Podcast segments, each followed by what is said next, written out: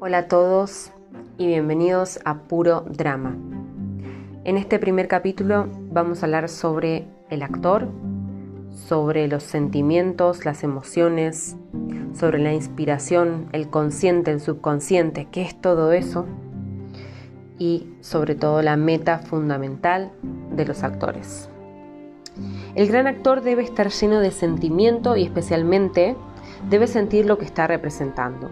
Debe experimentar emoción no una o dos veces mientras estudia su papel, sino en mayor o menor grado cada vez que lo represente, no importe que sea la primera vez o milésima vez que lo haga. Desgraciadamente, esto no está bajo nuestro control. Nuestro subconsciente es inaccesible a nuestra conciencia. No podemos penetrar en su dominio y si por cualquier razón conseguimos apoderarnos de él, habráse transformado en conciencia y por ende desaparecido. El resultado es un problema. Se supone que creamos por inspiración.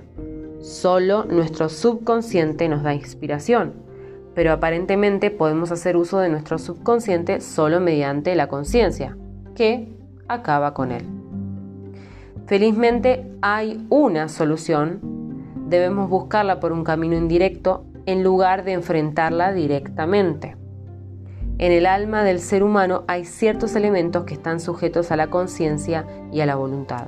Estas partes accesibles son capaces de actuar sobre procesos psíquicos que en sí son involuntarios.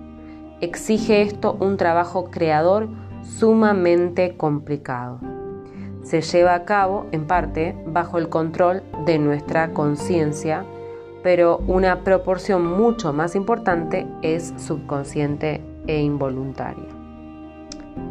Si tomamos todos estos procesos interiores y los adaptamos a la vida física y espiritual de la persona que representamos, podremos llamar a eso vivir el personaje. Esto es de suma importancia en el trabajo creador Aparte del hecho de abrir paso a la inspiración, vivir su personaje lleva al artista a cumplir uno de sus objetivos principales. Su misión no consiste solo en representar la vida externa del personaje, debe adaptar sus propias cualidades humanas a la vida de esta otra persona y volcar en ello toda su alma. La meta fundamental de nuestro arte es lograr la creación de esa vida interior del espíritu humano, su expresión en forma artística.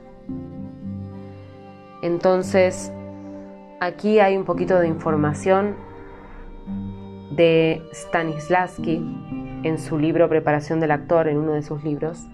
Y bueno, es como quiero empezar este capítulo para que continuemos más allá y profundicemos a lo largo del camino. Ya pronto empezaremos con todo este contenido y el plan es escucharnos, que haya un feedback también y bueno, eh, que me escuchen y, y escuchen estas lecturas tan maravillosas. Gracias por estar ahí, gracias por estar del otro lado y nos vemos la próxima.